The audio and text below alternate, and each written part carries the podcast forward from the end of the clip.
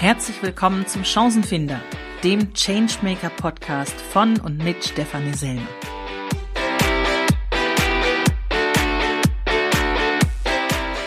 Für alle die, die wissen, Veränderung ist, was du draus machst.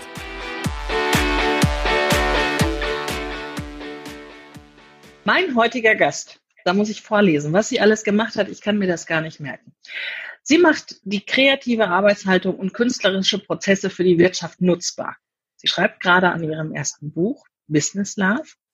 Sie kommt aus dem Bereich Impro-Theater, Clownerie und Musiktheater, hat MBA an der International, Cultural Management in Salzburg und Chicago studiert und war auch an der Scola Teatro Dimitri in Tessin. Sie spricht vier Sprachen fließend, nämlich Deutsch, Englisch, Italienisch und Französisch. Sie war auf der AIDA Cruises und war künstlerische Leitung äh, in den Hapag-Lloyd Kreuzfahrten in einem der exklusivsten Kreuzfahrt, Kreuzfahrtschiffe der Welt und hat mit ihren Programmen da sogar internationale Preise gewonnen. Und sie hat für Red Noses International ein Programm entwickelt, das heißt Emergency Smile. Und das ist psychosoziale Unterstützung für mit durch Humorie, Humor und Clownerie, ich kann das noch nicht mal aussprechen alles, durch Humor und Clownerie für Kriegs- und Foltertraumatisierte Menschen und damit hat sie weltweit Flüchtlingslager besucht. Herzlich willkommen, Carola Sakotnik. Hallo. Hallo. Es ist Hallo. der Wahnsinn. Ich habe noch nie eine so lange Vita gehabt von jemandem, der so viel getan hat. Und das alles muss ich sogar vorlesen. Ich konnte mir das nicht merken. Ich, hab, ich, ich konnte es mir nie merken, du hast so viel getan. Wahnsinn. Wenn dich jetzt jemand fragt, was machst du denn? Brauchst du dann auch so lange wie ich oder was, was sagst du, was du machst? Also im Moment sage ich einfach, ich bringe Liebe in die Wirtschaft. Oh, das ist schön. Das ist kurz, das ist knapp, das bringt es auf den Punkt, oder? schön. Und wenn Sie dann genauer fragen, dann macht es schon Sinn, also einfach ein bisschen zu erklären, wo das herkommt, warum ich das mache, weil sich das die letzten Jahre wirklich entwickelt hat.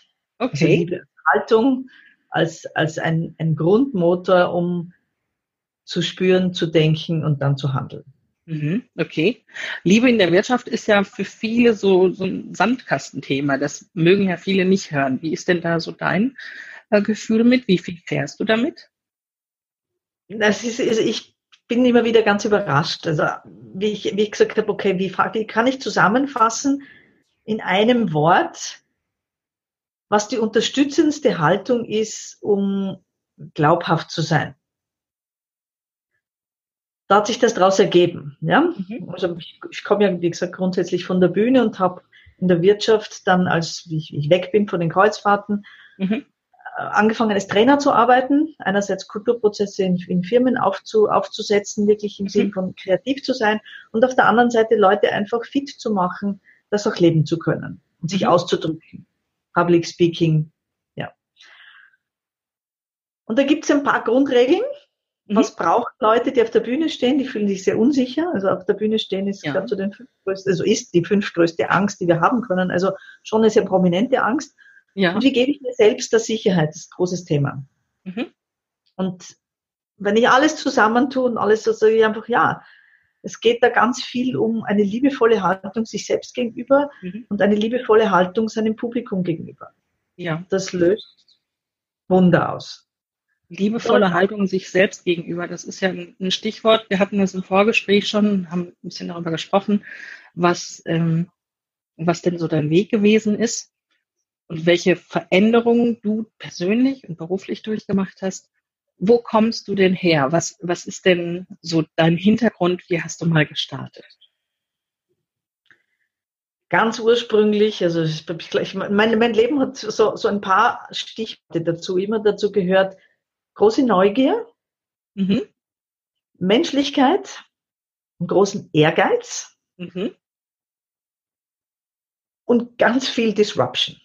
Das hast du im Vorgespräch gehört. Mhm. Also ich habe mich nicht gleich, ich war, war immer schon sehr künstlerisch tätig. Ich habe als Kind angefangen, Klavier zu spielen. Ich war, war im Ballett und habe gleichzeitig als Klassenbeste meine Jahre abgeschlossen. Mhm. Und bin nie so entscheiden, was soll ich, soll ich Ärztin werden oder Künstlerin werden? Okay. Ich habe mich dann zuerst für Dolmetschstudium entschieden, deswegen spreche ich die Sprache. Aber hauptsächlich, weil ich mich nicht ganz getraut habe. Okay. Und die Kurzfassung war dann, Österreich war damals noch nicht so weit in die EU zu kommen. Und wie ich dann entdeckt habe, dass Simultandolmetschen für eine Österreicherin im EU-Parlament nicht möglich sein wird, weil wir einfach gar nicht Teil der EU sind. Mhm. Und ich dachte, na, dann mache ich gleich das, was ich ganz will und nicht nur das, was ich auch gern will. Mhm. Da habe ich entschieden, Künstlerin zu werden. Also war auch dort nochmal eine Entscheidung, Musikerin oder Schauspielerin und habe mich dann für ein Körpertheaterstudium entschieden. Mhm. Äh, habe dann äh, habe das dank meiner Sprachen auch auf Italienisch, Französisch und Deutsch gemacht mhm. und habe dann angefangen zu arbeiten und habe dann zehn Jahre gearbeitet und war gerade so am Sprung zur internationalen Karriere, bis ich, als ich von heute auf morgen ganz schwer krank geworden bin. Mhm. Mein Immunsystem hat sich komplett verabschiedet und ich habe eine Autoimmunerkrankung bekommen und die ist so rapide fortgeschritten, dass die Diagnose war, wenn es so weitergeht, werde ich in drei bis fünf Jahren an Lungen- und Nierenmaschinen und im Krankenhaus leben. Wow. Das ist wirklich eine harte Geschichte. Glaubst du, dass das kam von dem Stress oder hast du da, weil du sagtest ja dann auch Selbstliebe ist, ist für dich ein großes Thema. Hm, glaubst du, dass, dass das mit dazu geführt hat? Also dann Selbstliebe erst also ich glaube nicht nur, ich weiß es, ja. Mhm. ja so. Also auf der einen Seite, ich sage mal, ich bin, wie gesagt, ehrgeizig, ich bin auch ausdauernd, ich habe viel, viel Kraft. Ich glaube, es ist eine Mischung aus Dauerbelastung, mhm. wenig Wissen um die, um die Mechanismen und Prozesse in dem Körper, wenn er unter mhm. Dauerbelastung steht. Was bedeutet das mit Cortison, äh, mit Cortisol? Was bedeutet das mit, mit ähm, Testosteron, Adrenalin, diese ganzen Zusammenhänge, die wusste ich einfach nicht. Ich glaube, ich habe meinen Körper sukzessive mit eigenen ähm, Stoffen vergiftet. Ja. Und auf der anderen Seite eben eine große, ein, ein großes Fehlen von Selbstliebe. Mhm. Und okay. wie alle, die mit Autoimmunerkrankungen zu tun haben, das ist etwas, das wir lernen müssen. Also Autoimmunmenschen mhm. haben eine Tendenz, jeden Konflikt, der ihnen begegnet, nur mit sich selbst zu klären. Und das wird dann irgendwann sehr eng. Ja. Mhm. Da ist es wieder. Selbstliebe ist so das Stichwort. Du hast dann Selbstliebe lernen müssen. Was war das für ein Prozess? Also man kriegt gesagt, du bist krank. In drei bis fünf Jahren wird dein Leben so und so aussehen. Mhm. Was sind dann die Schritte gewesen? Was hast du getan? Ich habe auf der einen Seite ganz klassisch Schulmedizin, also ich habe mich eingelassen auf diese Basistherapien, ich habe Photochemotherapie gemacht, ich habe äh, Basismedikationen genommen, das war damals ähm, Resuchin, eigentlich ein ursprüngliches Malariamittel, mhm. das ich über Jahre in der doppelten Dosis der Prophylaxe täglich genommen habe. Da muss man auch ständig unter Beobachtung sein, dass man jede Woche beim Arzt, um zu schauen, ob es keine Schäden auf den Rest des Systems macht. Und mhm irgendwann habe ich gemerkt, nein, das reicht einfach nicht. Mhm. Und habe mich angefangen zu erkundigen, wie das ist mit, mit ähm, ich nenne es immer spirituelle Techniken, aber inzwischen gibt es ein sehr, sehr schönes Wort, Energiepsychologie, mhm. mich mit diesen Methoden zu beschäftigen. Mhm. Und im Zuge dieser Geschichten bin ich auf dieses Thema Selbstliebe, ähm, überhaupt die Macht der Liebe und die Macht der liebevollen Entscheidungen gekommen. Mhm. Und habe dort einen Weg gefunden, den ich ganz toll finde, weil er, weil er mich so sein lässt, wie ich bin. Also ich muss nicht von meinem Ehrgeiz runtersteigen. Mhm. Ich muss ein anderes Tempo entwickeln, das ja. Aber meine Zielstrebigkeit, mein, ähm, meine Überzeugung, dass es wichtig ist, etwas erreichen zu wollen, ähm, hat sich gewandelt, aber nicht im Sinn von weniger werden, sondern einfach um, im Sinn von auch kompromisslos, hat inzwischen eine andere Bedeutung für mich, aber kompromisslos Sinnvolles zu tun. Okay. Also das heißt, du hast das Tempo nicht zwingend runtergefahren. Du, du sagst nicht, ich will weniger erfolgreich sein oder mein, ähm, ich, ich setze mich zur Ruhe oder ähnliches, sondern es geht mit viel Gas. Ich würde nicht sagen Vollgas, denn das ist ja wahrscheinlich das nicht, nicht der richtige Weg, aber es geht mit viel Gas weiter, ja? Genau. Also mit Vollgas fahren funktioniert einfach nicht. Das wissen wir, das mhm. wissen wir von jeder Maschine. Äh, mhm. auch Maschinen müssen Pausen machen, die müssen ähm, gewartet werden und ähnliches. Ich hatte es nicht gelernt, mich selbst zu warten, muss man mhm. auch sagen. Mhm. Schönes äh, Bild. Auch, ja, auch ganz absurd. Also ich habe das schlimmste Teil meiner Selbst-Nicht-Wartung war die Zeit, wo ich nicht wissend, dass ich eine Milcheiweißallergie habe von Geburt an, mhm. Wo ich vegetarisch gelebt habe und ganz viele Milchprodukte gegessen habe, weil das so gesund war. Also ja. Das war für meinen Körper so das Letzte, was er nicht mehr verkraftet hat, mit allem drum und dran. Ja, aber Essen ist ein Teil von dieser Überlastungs, von diesem Überlastungsszenario. Mhm. Ähm, aber ich habe auch sehr schnell gelernt, dass sich selbst nur in Watte packen und sozusagen gegen alles schützen, das funktioniert nicht. Ja. Das ist, und das ist ja wie bei einem Muskelkater. Du musst dich bewegen, wenn du einen Muskelkater hast. Also ich genau. kam gestern vom Sport und wollte mich nicht mehr bewegen und ich habe es dann doch getan. Besser ist das, so ist es, oder? Ja, und es ist vor allem auch die oder ein anderes, anderes schönes Bild ist auch mit angezogener Handbremse fahren, mhm. macht auch Heißlaufen. Also es ja. geht wirklich um sehr ehrlich sein eigenes Tempo zu entwickeln. Mhm. Und das nicht langsam sein. Das kann das langsam sein bedeuten, aber das ja. kann auch schnell sein bedeuten. Es kann auch bedeuten, da bin ich. Ich habe Phasen, wo ich sehr, sehr produktiv bin, wo ich ganz viel tue und ich brauche dann Phasen, wo ich zurückschalten kann mhm. wo ich das alles verarbeite, wo, aber das sind eben nicht äh, acht Stunden am Tag und dann zwei Stunden, sondern das ist manchmal so eine sechs Wochen, drei Monate, wo ich ganz, ganz intensiv arbeite. Ich schaue mal inzwischen, dass es nicht fünf Jahre sind ohne die Pause. Ja, das tut mir nicht gut, habe ich aber gemacht. Und dann gibt's gibt's eine Zeit, wo ich natürlich auch arbeite, ja, aber aber wo ich wo ich sage, okay, und jetzt sind's mal weniger Stunden am Tag oder es sind weniger Themen, je nachdem. Ähm, steuerst du dann auch deine Kunden dementsprechend oder äh, sagst du, du fährst das Marketing runter, du bist ja selbstständig? Wie, wie regelst du das, wenn du merkst, du musst mal wieder ein bisschen runterkommen, du brauchst ein bisschen mehr Zeit, ein bisschen mehr Pause? Wie gehst du das an? Ganz unterschiedlich und ich würde sagen, da bin ich noch nicht ganz Meister. es, ja, das ist wirklich so eine, so eine Sache. Ähm, ich, ich entdecke, dass da gerade zum Beispiel ich arbeite viel mit Coach, dass da Online-Arbeiten ein, eine ganz gute Methode ist. Mhm. Weil zum Beispiel einfach, ich lebe, ich lebe im Vulkanland, das ist im Südosten Österreichs. Mhm. Äh, das bedeutet, wenn ich jetzt zu Kunden fahre, ähm, habe ich sehr oft weite Wege. Die kann ich natürlich durch die, durch die Online-Coaching zum Beispiel reduzieren.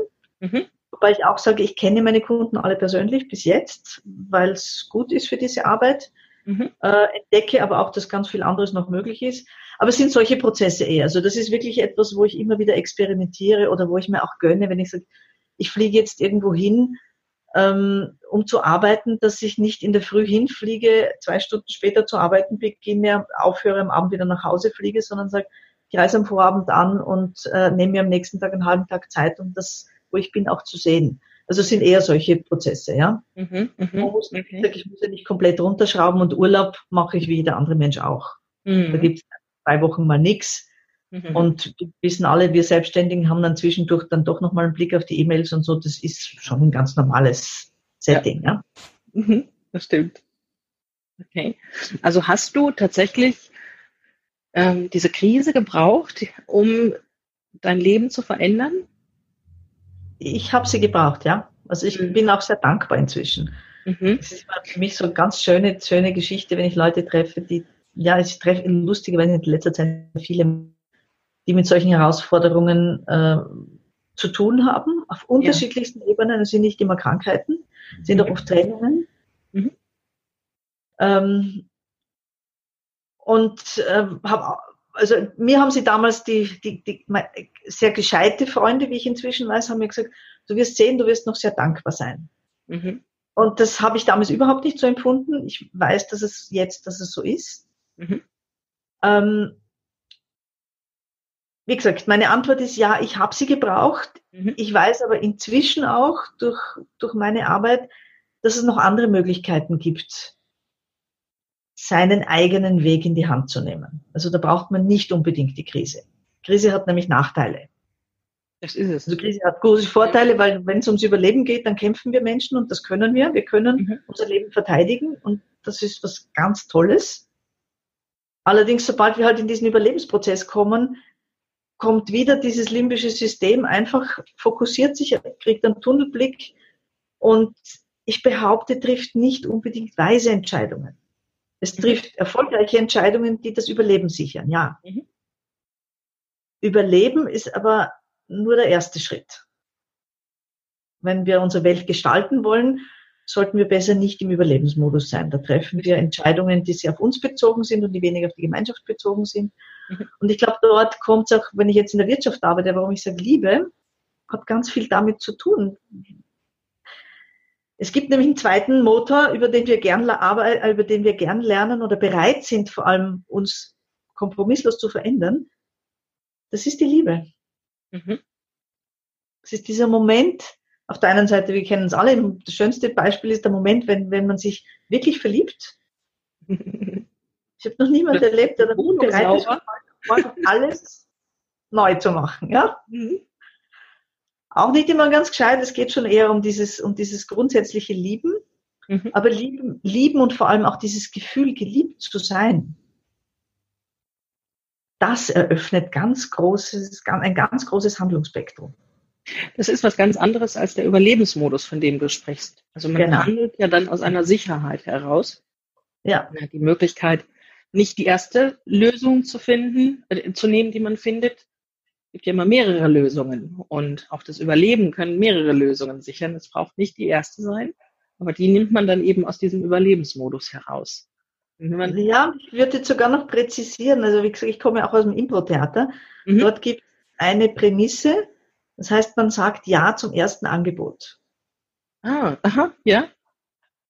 Und das sehe ich auch bei diesen Dingen. Also, aber eben, das Schöne ist, wenn man, wenn man aus der Liebe das erste Angebot annimmt, ja, und dann geht man, man also im Impro-Theater nimmt man das an, sagt Ja dazu, bedingungslos, und geht dann in die Tiefe.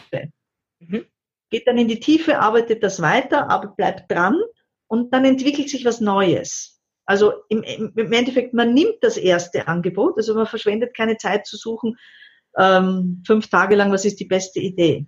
Mhm. Es ist okay, die erste zu nehmen. Mhm. Aber man arbeitet an dieser ersten Idee und dann erst entsteht das wirkliche Ergebnis. Okay. Und aus dieser Sicherheit, diesen, also dieses tiefe Vertrauen in den Blindflug, das ist es mhm. nämlich, ja, dass da was Gutes daraus entsteht. Also es ist ein Ja sagen und ein tiefes Vertrauen ins Gelingen. Mhm. Und das ist natürlich eine ganz schwierige Sache, die, die wahrscheinlich auch viele Zuhörer haben. Vertrauen in Blindflug. Ich weiß nicht, was da kommt, aber man muss darauf vertrauen können, dass das gut wird.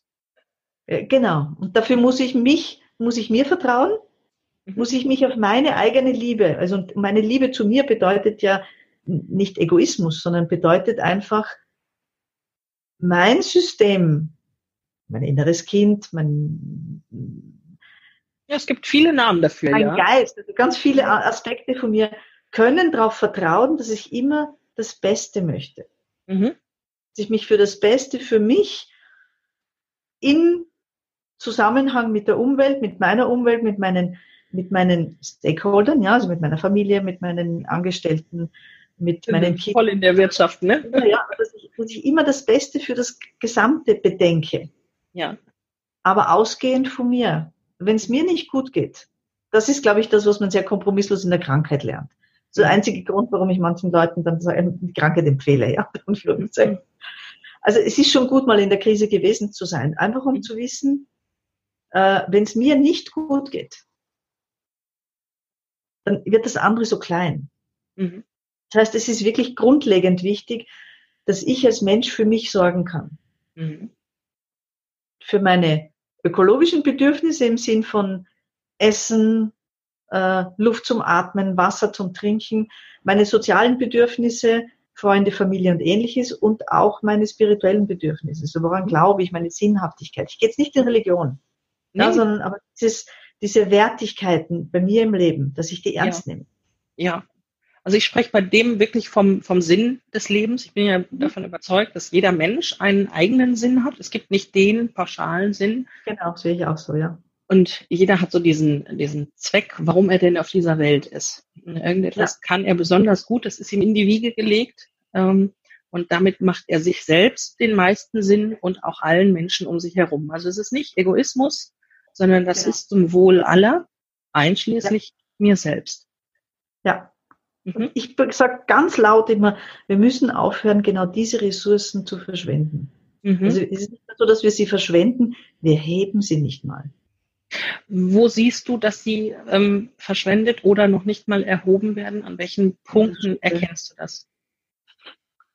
Also für mich ist es das Schulsystem. Wir haben ein, ein wissensbasiertes Schulsystem, mhm. das wahnsinnig wichtig war, gerade in der Zeit der Industrialisierung, also schon vorher, ja, dass Menschen handelsfähig sind und für sich selbst sorgen können, hat ja ganz viel mit Wissen zu tun. Mhm. Und gerade jetzt immer mehr in dieser Wissensgesellschaft, die vom Computer sich abspielt, wir brauchen das schon. Nur es hat sich jetzt durch die digitale Revolution noch mal so verändert, dass ich sage, das Wissen ist leicht zu haben, das Wissen, also das, äh, das Mindset, sich Wissen zu erwerben, ist mhm. essentiell wichtig. Das Mindset ja. für sich selbst zu sorgen, ein Bewusstsein für die Gesellschaft zu haben, dann das grundlegende Bewusstsein, wenn wir mit unserer Arbeit nicht etwas Gutes für die Welt tun, dann wird sie einfach zerbrechen. Dann brauchen wir aber auch nicht mehr Arbeit, dann brauchen wir keinen Wert, dann leben wir einfach nicht mehr. Mhm.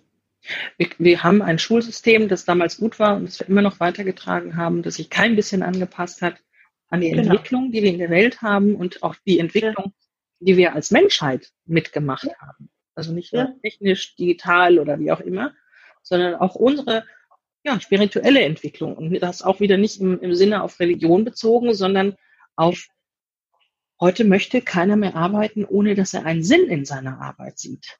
Genau. Aber wie finde ich den so. Sinn? Hm?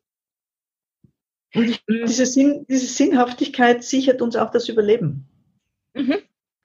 Und Sinnhaftigkeit gibt es auf so vielen Ebenen. Also ich habe eine wunderbare Reportage gesehen über eine Schule in Südafrika. Ja. Äh, nein, in Indien. Eine Schule in Indien, wo Mädchen können ein Stipendium dafür bekommen und äh, die haben eine ganz wichtige Aufgabe in dieser Schule, mhm. nämlich das eigene Zimmer, den eigenen Lebensraum jeden Tag sauber zu halten. Mhm auf dieser Ebene sage ich, alles, was wir tun, ist, kann sinnhaft passieren. Mhm. das sollten wir, das sollten wir einfach wieder üben und zwar mit einer Leichtigkeit. Da geht es nicht darum, die ganze Zeit schweren Sinn zu suchen. Ja? Ich meine, wenn ich meine, meine Küche, in Österreich heißt das Zusammenkehren, bei euch heißt das Aufkehren, gell? Passt, ja. Also ich glaube, ja. wir, die Deutschen verstehen die Österreicher auch in diese Richtung. Okay. also, ja, wenn ich, wenn ich in meiner Küche kehre, dann äh, ja, mache ich jetzt nicht eine Riesenphilosophie draus. Ja, ich lebe nicht jeden Tag Zen-Buddhismus, wo ich aus allem, aus allem das Größte raushol. Aber es ist sinnhaft. Es ist einfach schön zu arbeiten. Es klärt den Geist, wenn es sauber ist, wenn es geordnet ist, mhm. wenn es mir gefällt, wo ich bin. Mhm. Extrem wichtig. Das stimmt. Das stimmt. Oh, ich habe ja gestern meine Homeoffice-Nische. Ich habe ja nur zu Hause nur einen kleinen Schreibtisch in so einer Ecke. Ja. Habe ich aufgeräumt und neu sortiert. Und das ist so ein auch so ein, so ein Seelenreiniger, weißt du, das war jetzt nicht großartig chaotisch, aber das ist so, wie man, wie man halt arbeitet. Da liegen irgendwelche Stapel von irgendwas und da hat man das Kabel nicht gerade aufgehängt. Es hat nur eine Viertelstunde gedauert, aber trotzdem ist es schön, dann da wieder hinzugehen, weil es einfach nett ist. Und ja, mit, ähm, ja, tatsächlich auch mit Liebe, weil ich, weil ich da auch gerne sitze abends und irgendetwas noch mache. Genau. Und ich, ich glaube, es genau, tut mir, absolut, da bin ich ganz bei dir. Auch wenn man das spürt. Also ich, ich arbeite ja auch viel mit Musiker, äh, Sängerin, da überlegt man sich viel über Resonanzräume. Ja. Resonanzräume sind ja was ganz Spannendes, weil man, wenn wir auf einer Geige eine Seite ins Klingen bringt, die bringt man eigentlich ins Schwingen und plötzlich fängt was anderes, der Resonanzkörper an mitzuschwingen und der gibt einen Ton von sich. Mhm. Oder verstärkt den Ton der Seite. Mhm. Ich glaube, dass Führungskräfte das tun sollten inzwischen. Mhm. Und dafür, wenn sie dann sozusagen auf Liebe gestimmt sind, ja, auf mhm. dieses, und Liebe ist jetzt für mich ein Wort, das fasst zusammen Achtsamkeit, Wohlwollen, Vertrauen ins Gelingen, Ja sagen zum Angebot, ernst nehmen, wenn jemand anderer was sagt, also mhm. ganz achtsames Zuhören.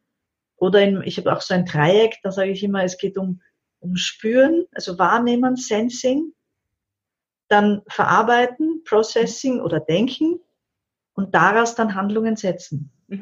tun. Und beim Sensing geht es eben nicht nur darum zu spüren, was ist, sondern auch wahrzunehmen, was wird sein und dann wieder das, also die Zukunft zurückzuholen, also aus der Zukunft heraus zu handeln. Mhm. Das erinnert mich sehr an äh, die Theory U, die kennst du doch mit Sicherheit auch. Daher kommt ja auch, ja, ja, aber ich finde das einfach nicht gut, weil wir alle kennen das, wenn wir eine Vorahnung haben, wenn wir wissen, ja. Diese, ich weiß nicht, ich, also ich gehe davon aus, dass das jeder hat und die Leute, mit denen ich spreche, haben bis jetzt Ja gesagt. Mhm. Ähm, ich bin als Kind manchmal gesessen, habe etwas gehört und wusste, das ist Wahrheit. Mhm. Ich weiß inzwischen, dass, dass das Wort, der Satz dazu eigentlich war, das ist Wahrheit für mich. Da habe ich etwas Wichtiges im Leben zu tun. Mhm. Und jedem, dem ich das erzähle, der sagt, also ich arbeite ja viel in der Wirtschaft, wo man ja immer sagt, okay, die Zahlen und erklärbar und das und das, die sagen, ja, ich kenne dieses Gefühl, ich weiß es. Wie setze ich das im Arbeitsalltag um? Mhm. Ja, da muss man ein bisschen nachschauen, aber es geht gut. Und es mhm. bringt vor allem richtige Wertschöpfung. Okay.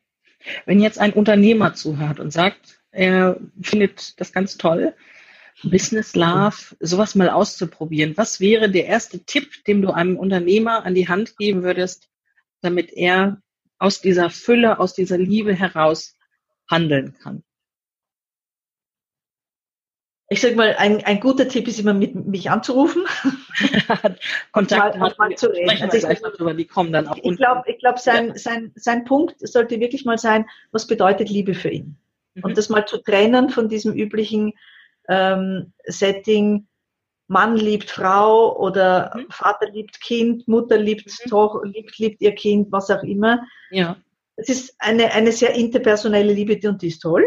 Mhm. Und uns am vertrautesten, weil die leben wir nach wie vor. Sofern wir sie, wir glauben ja auch, wir erleben sie. Nicht? Also wir, mhm. wir treffen zufällig diesen Menschen, der genau das in uns auslöst. Mhm. Ja, da gibt es auch verschiedene Theorien dazu. Aber wir treffen auf jeden Fall einen Menschen, der in, in dem Moment mit uns ins Klingen und Schwingen kommt. Also das mhm. tun nicht alle, das ist wirklich so. Und dann passiert etwas. Also es ist immer eine Frage des Kontexts. Und das heißt, er sollte sich überlegen, was bedeutet für ihn diese allumfassende Liebe oder was bedeutet für ihn Wohlwollen? Was bedeutet für ihn, wenn er mit Menschen so umgeht, wie sie es verdient haben, wie sie es, ja. nein, nicht, nicht wie sie es verdient haben, falsch. Ähm, wenn man mit Menschen oder wenn der Unternehmer mit seinen Mitarbeitern so umgeht, wie sie es brauchen. Mhm gibt einen Spruch dazu. Nicht wie er es selbst gerne hätte, sondern wie, die Mitarbeiter, wie der einzelne Mitarbeiter, die Mitarbeiterin es braucht. Ja.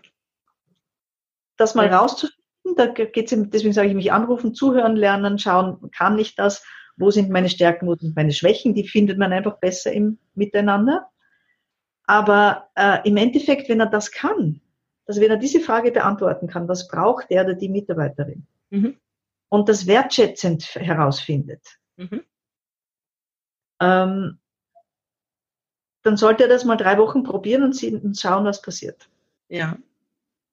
Und andersrum, wenn ein Mitarbeiter das hört und sagt, Mensch, liebe das und diese Achtsamkeit, Wertschätzung und Co., also tatsächlich die, die Liebe zum Menschen, die fehlt uns hier. Was kann denn ein einzelner Mitarbeiter tun? Kann im Endeffekt das Gleiche machen. Er kann einfach alle Menschen um sich herum so behandeln, wie sie es gerne hätten also wie sie es brauchen. Ja, sagen wir, ja, wir wissen auch, manche hätten gerne aus dem Ego heraus was. Das ist nicht der Teil, den ich anspreche, ja. sondern wie sie ja. es wirklich brauchen. Mhm. Und eine zweite Haltung, die, die geht genauso für den Unternehmer, die mir jetzt noch einfällt, ist jemand wirklich in so eine, wie einen, einen Kokon aus Liebe zu hüllen. Ja, also wie in, Emotion, wie in geistig zu umarmen. Ihm einfach mhm. das Gefühl zu geben, du bist okay, wie du bist. Mhm. Du bist sicher, und ich handle aus Liebe. Mhm. Denke und handle aus Liebe. Mhm. Wenn uns Menschen das entgegengebracht wird, verändern wir uns. Ja. Wir werden plötzlich weicher, wir werden lächelnder. Also wenn ich das mit meinen, mit meinen Gruppen mache, in den Gruppentrainings, ist ganz spannend. Wir, wir arbeiten da sehr oft einfach an Präsentationen, mhm. weil das so ein schönes Feld ist. Erstens braucht jeder, gut vor Leuten zu reden. Ja. Und man kann es ausprobieren, was passiert mit einer Gruppe, wenn ich da oben stehe oder vorne stehe und die geistig liebevoll umarme. Mhm.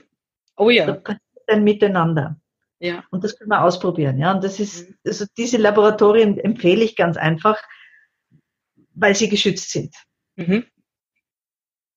Weil was also manchmal passiert, hm? wenn, ich auf, wenn ich auf die Bühne gehe und einen, einen Vortrag halte und schon in dieser Geschenkhaltung bin. Also einmal ja. ist es natürlich die Angsthaltung, oh Gott, die werten, die, die gucken und, und ähm, irgendjemand wird nicht toll finden und genau den werde ich angucken und fixieren und der wird immer böser gucken. Das, das ist eine Haltung und die andere ist eine Geschenkhaltung, so, so empfinde ich die.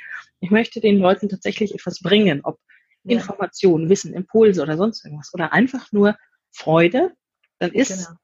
dann, dann geht es auch nicht mehr um mich. Dann ist, dann bin ich ich der Fokus, sondern dann sind wir das alle in Interaktion miteinander. Und das macht so viel mit den Menschen. Das ist der Wahnsinn, was, was dann wieder zurückkommt. Nämlich genau dies, das wiedergespiegelte Gefühl, Freundlichkeit, Wärme. Da wird mir dann auch mal irgendein Verhaspler, so wie er jetzt wieder da ist. Also irgendwelche Wortfindungsstörungen, da wird dann mal drüber hinweggesehen. Das ist alles gar nicht so schlimm. So ist es. Mhm. Weil wir das mögen, weil es unser Urwesen ist. Ja.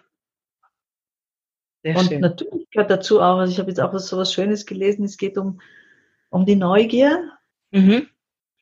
um, um das Mitgefühl, ja. aber auch um den Mut. Man ja. braucht Mut und Willen. Ja. Willen, etwas umzusetzen.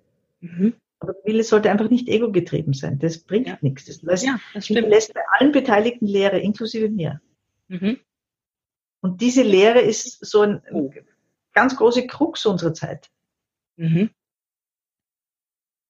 Ja. Ich arbeite immer wieder auch mit Jugendlichen. Da nutzen wir dann Theaterprojekte, um, um Sinn zu üben, Sinn, sinnhaftes Handeln zu üben. Okay. Und es ist ganz spannend, wie auch, ja, gerade unter den, unter den Jugendlichen zwischen 15 und 18 gibt es ein, eine erstaunlich hohe An, äh, einen erstaunlich hohen Anteil mit Depressionen bis hin mhm. zu Selbstmordgefährdung. Mhm. Und die kommen aus gesunden Familien, die also da, da ist jetzt nicht irgendwie die, die, die Kacke am Dampfen, wie man sagt, mhm. ja? Mhm. sondern da ist eher zu wenig Kacke am Dampfen. Mhm. Nur ein, ein, eine tiefe Suche nach Sinn, nach Sinnhaftigkeit. Mhm. Sobald wir das üben, im, im, geht's denen besser. Mhm. Die Frage ist, ob sie es dann trans, ob dann transferieren können in den Alltag, ja? Ja. Ob die Eltern das zulassen, ob die Eltern damit bereit sind, einfach mhm. an der Sinnhaftigkeit zu arbeiten. Aber du arbeitest ja an ganz vielen Themen. Also du machst das mit Schulen, du machst das in der Wirtschaft. Das ist ja der Wahnsinn. In, in welchen Bereichen arbeitest du denn mit ähm, Liebe? Denn ich kenne jetzt den Begriff Business Love. Das ist tatsächlich rein auf die Wirtschaft stellen. Er ist rein auf die Wirtschaft fixiert. Ich lebe einfach in einem, in einem, in einem sehr ländlichen Umfeld und mhm. das Vulkanland zeichnet sich aus durch ähm, ein, ein tolles Mastermind. Das Vulkanland ist ursprünglich ein, ein Marketing-Zusammenschluss von Handwerkern. Mhm. In einer Gegend, die aus Vulkanen entstanden ist und aus dem Grund äh, eben nicht nur Handwerk groß, groß werden konnte, hier wirklich am, am Eck in, von Österreich, das lange Zeit am Eisernen Vorhang war. Ja? Also unsere Grenzen mhm. 20 Kilo, also 30 Kilometer nach Ungarn, 30 Kilometer nach Slowenien. Mhm.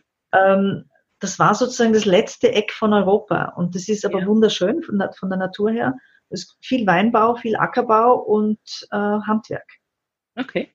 Und da war ganz klar, wenn wir hier überleben wollen, braucht es etwas wie einen Marketing-Zusammenschluss, einen Brand, der, den gibt's, der heißt Vulkanland, ist in Europa State of the Art, aber eben als Regionalentwicklungsbrand ja. kreiert worden. Und da war auch die Frage, wie können wir das machen? Ähm, Konkurrenten, mhm. kleine Betriebe, die eigentlich Konkurrenten sind, in einen gemeinsamen Auftritt zu verwandeln. Da gab es mhm. halt ganz viel äh, Initiativen zum Thema Sozialinkubator sein. Mhm. Ich bin ja aufgewachsen, war dann 25 Jahre in der Welt unterwegs und bin jetzt seit zwei Jahren hier wieder zurück. Habe zum Beispiel eben, es gibt Bürgerfortbildungen, da waren inzwischen schon der Gerald Hüther war da, der Manfred Spitzer war da, mhm. ähm, äh, Christian Mikunda, alle, alle kommen inzwischen für ihre Vorträge, also bringen uns sehr viel. Und ähm, das wird auch von der Gemeinde finanziert. Also diese ganzen Vorträge sind kostenfrei für alle, für alle, die hier leben oder alle, die kommen, wurscht, woher sie kommen. Ähm, und das beeinflusst. Und damit im ländlichen Raum hast du dann auch ganz schnell Zugang zur Schule. Es gibt natürlich ein ja. Gymnasium, also ein, ein, ein, ein Bundesoberstufenrealgymnasium, ein Borg mit Musik. Ja. Dort inszeniere ich dann alle zwei Jahre ein Musical. Mhm. Auch schon ganz lange Zeit mit Unterbrechung jetzt wieder. Und das, was ich da mache, ist natürlich eine Haltung, die man nicht nur auf die Arbeit beschränken muss, also im Sinn von Arbeit ähm, in der Wirtschaft. Ja. Nee, ich du bist ja dann darauf aus, ganz groß zu sehen. Ähm, Bitte? Du bist ja dann darauf aus, ganz groß zu sehen, so wie du das gerade erklärt hast mit diesem ja, Zusammenschluss. Genau. Da ist es schon wieder, das ist nicht der Egoismus, sondern es ist das große Ganze im Blick zu haben. Genau, genau. Mhm. Mhm. Und ähm, wie soll ich sagen, ich finde die Wirtschaft deshalb so spannend, weil ich als kreativer Mensch mhm. ja, oder als Künstlerin die Chance hatte, in die Wirtschaft zu wechseln, dort etwas kennengelernt habe, das mich sehr, sehr inspiriert hat. Mhm. Nämlich ähm, einen, ich sag mal, einen, einen sehr bewussten, aber großdenkenden Umgang mit Geld. Den war ich aus dem, aus dem Künstlerbereich nicht gewohnt. Da dreht sich ja. zwar alles ums Geld, aber weil es nicht da ist. Weil es nicht da ist, genau. Mhm. Und in der Wirtschaft ist klar, es ist da, es muss da sein, wir wollen damit arbeiten und wir wollen es vermehren. Mhm. Äh, beziehungsweise es wird der Erfolg ausschließlich an dem Geld gemessen, was mhm. auch ein spannender Ansatz ist, weil das natürlich auch wieder Lehre beinhaltet. Mhm. Ist Geld sowas wie gedruckte Freiheit. Ja. Und vor allem die Wege, das zu erreichen, sind sehr kreativ. Mhm. Also da gibt viel Freiheit für Kreativität, die im Künstlerprozess für mich nicht immer da war. Ja, ah, das ist ja spannend, denn das äh, manchmal ja schon, dass gerade als Künstler du auch sehr kreativ sein kannst. Natürlich, aber eben, wenn du, wenn du die ganze Zeit am, am Überleben bist. Mhm, da sind wir wieder beim Überlebens. Frage der Fülle eine große. Also man, es ist schon relativ logisch, wie ich auf meine Antworten komme. Mhm. Trotzdem hat das ganz viel mit Paradigmenwechsel zu tun. Mhm. Und was für mich halt auch ein, pa ein Part ist, also ähm, ich denke, es gibt Unternehmen und das sind natürlich globale Unternehmen, die müssen in großen Zusammenhängen denken. Die finde ich sehr, sehr spannend, mhm. weil sie einfach global agieren und deshalb so oder so in Zusammenhängen, in großen Zusammenhängen denken müssen. Und ich glaube, es geht genauso, dass man die Welt pflegt, wie dass man sie zerstört. Also da glaube ich, ist bei, bei ersteren, bei dem die Welt pflegen, mehr Wertschöpfung möglich und vor allem längerfristig, weil sie halt nicht zerbricht. Mhm. Und die zweite Geschichte ist, dass es, ähm, wir verbringen inzwischen so viel Zeit mit Arbeit, mhm. dass es sich auszahlt, diese Zeit gut zu verbringen. Ja. Und zwar nicht nur für, also für mich, aber eben auch wieder im Zusammenhang mit dem großen Ganzen. Ja. Ähm, Arbeit ist eine unserer ursächlichsten sinnstiftenden Tätigkeiten. Mhm. Und der gehört wieder da rein. Deswegen arbeite ich so gerne in der Wirtschaft. Schön. Ja. Okay. Wir sind jetzt schon oh, fast 40 Minuten dabei. Okay. Wir könnten wahrscheinlich noch tagelang sprechen, weil wir auch ganz, ganz ähnliche Ansichten haben. Also ich glaube, da, da könnten wir noch ganz viel machen. Hm, ich möchte ganz gerne noch darauf eingehen, wenn jemand mit dir in Kontakt treten will, egal ob Mitarbeiter oder Unternehmer, wenn er mehr über dich erfahren will, wenn er mal vielleicht sogar gerne mit dir arbeiten möchte, wie sind denn da die Kontaktsiege? Was soll er denn machen? Also am besten ist, er schreibt mir ein E-Mail. Mhm. Die Adresse ist office at carolasakotnik.com. Okay, die schreiben wir auch später unten in die Shownotes rein. Super, weil Carola Sakotnik hat insgesamt drei Ks und kein C. Ja. kein, Sehr gut. Nur ein R bei Carola. Das sind so die mhm. großen, großen Fallen immer wieder. Äh, natürlich äh, unter, unter www.carolasakotnik.com gibt es eine Homepage, wo man nachschauen kann. Mhm.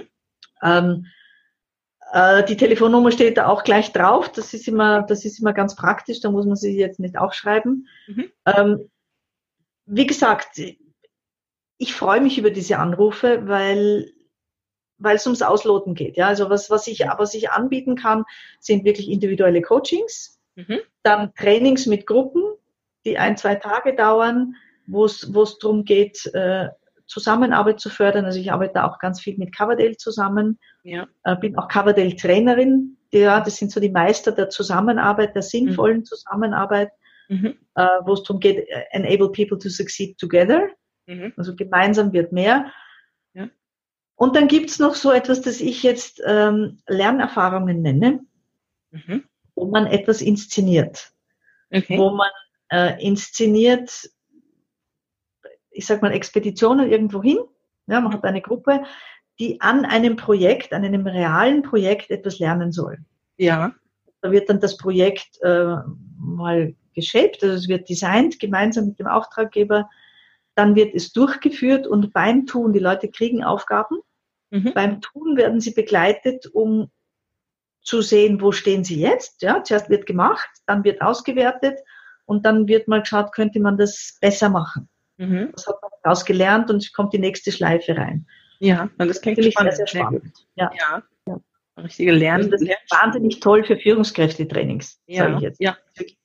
Wenn die, wenn die selbst erfahren, okay, ich weiß vom Kopf her, wie es geht, aber wenn ich jetzt, wenn ich jetzt davor bin, wenn ich unter Stress bin, wie agiere ich da? Mhm. Also deinen eigenen Stressmodus kennenzulernen ist essentiell. Ja, ja, Auch natürlich. Frage stellen. Der ist einfach da. Und wenn es eng wird, reagiert man so. Mhm. Okay. Gut. Also Homepage kommt unten rein, ganz klar. Da sind auch die Beschreibungen all dieser Angebote, die du gerade angesprochen hast. Also Lernerfahrung, Training, Coaching, das ist da alles hinterlegt.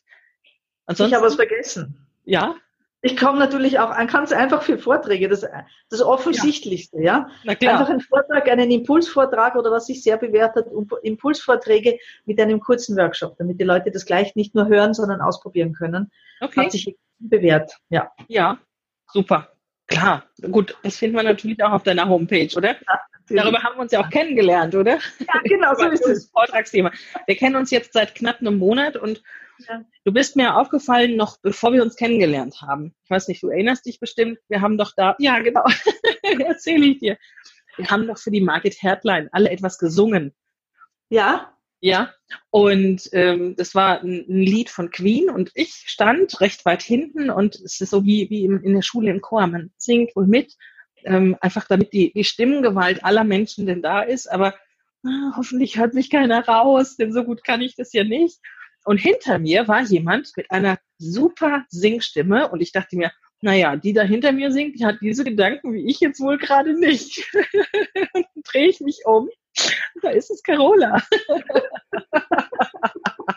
Sehr gut. Singen kann ich tatsächlich nicht. Hm, ich saß mal mit meinem Sohn im Auto, dem, dem Teenager, und der sagte dann mal zu mir, Mama, weißt du was? Wenn du singst, dann denke ich immer, du sollst zu, zu, zu Deutschland such den Superstar. Oh, das, was für ein liebes Kind, dass der mir sowas sagt. Ja, sagt er, da kommen immer die ins Fernsehen, die nicht singen können.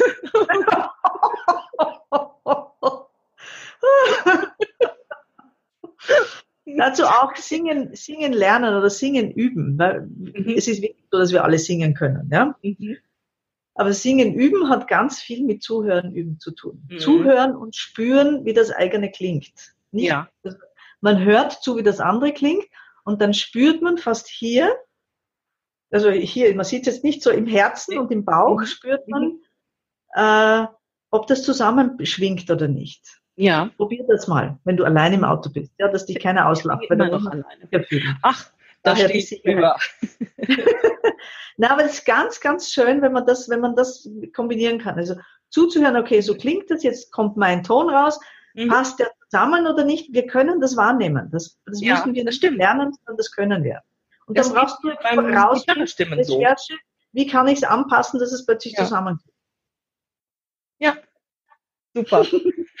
Wenn jemand über deine tägliche Arbeit informiert werden möchte, hast du irgendwie eine, eine Facebook-Seite, die du pflegst oder irgendeinen anderen Social-Media-Account? Ja. Was denn noch? Also Facebook hab, wahrscheinlich. Eine, eine ganz normale Facebook-Seite von mir persönlich. Ja. Ich habe einen Blog auf Facebook. Okay. Beide laufen unter Carola Sakotnik. Mhm. Findet man auch später. Relativ, genau, un, relativ unregelmäßig, aber nicht, nicht wahnsinnig weit auseinander. Inspirationen des Tages ja. wo ich immer wieder Gedanken oder jetzt auch vermehrt Videos reinstelle zu Dingen, die mir auffallen, zu Dingen, die einfach inspirieren sollen. Und bei mir selbst auf der, auf der, auf der privaten oder auf der persönlichen, ja, sie ist nicht so wahnsinnig privat, mhm. äh, gibt's aber beides, ja. Also ich bin ja auch ein Verfechter der professionellen Nähe und nicht der professionellen Distanz. Ja.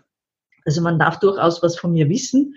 Und was ich nicht möchte, dass Menschen wissen, ist halt nicht auf Facebook. Das ist, Okay, genau. So, ja. ja, ja, genau. Super. Carola, dann kommen wir jetzt zum Ende. Ich danke dir ganz, ganz herzlich für deine Zeit, für die Information, für den Einblick in das, was du so tust und warum du das tust und alles, was du jetzt mit uns geteilt hast. Vielen, vielen Dank. Vielen, vielen Dank für dieses wunderbare Interview. Sehr gerne. Echt schön. Danke, Steffi. Schön. Prima.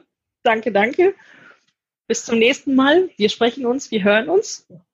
Wir hören uns, ja. Wiedersehen. Ciao, bis dann. Tschüss.